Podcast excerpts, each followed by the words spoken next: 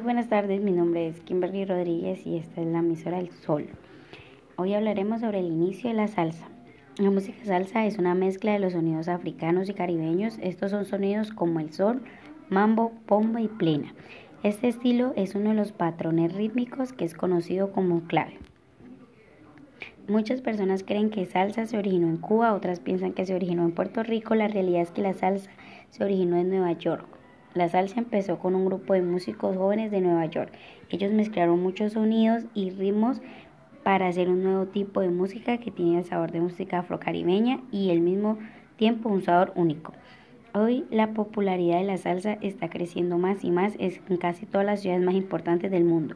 Es posible encontrar una discoteca que tenga la música salsa. La salsa es tanto parte de la cultura puertorriqueña, así parte como la sopa típica, el asopado y la popular pelea de gallos. La popularidad de la salsa entre los jóvenes es una gran ayuda para mantener la cultura de Puerto Rico.